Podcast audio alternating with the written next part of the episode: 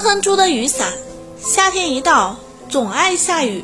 这不，刚才还烈日当头，转眼就大雨倾盆了。这对外出寻找食物的小蚂蚁、小蜻蜓、小蝈蝈和采花粉的小蜜蜂们来说，是最糟糕的事情。几只小蚂蚁被雨浇得晕头转向。突然，雨停了，天一下子黑了下来。这是怎么回事呢？突然传来嗡嗡的声音：“小蜻蜓、小蝈蝈、小蜜蜂，你们也到我的雨伞下躲躲雨吧。”这是谁呀？几只小蚂蚁可吓坏了，互相抱成了一团。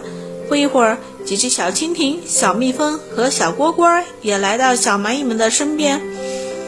这雨来得太快了，下的也太大了。幸好我我有把大雨伞。小蚂蚁们看见小蜻蜓、小蜜蜂和小蝈蝈儿们七嘴八舌地议论着，不知道发生了什么事。一只小蚂蚁问：“这是谁的雨伞呀？”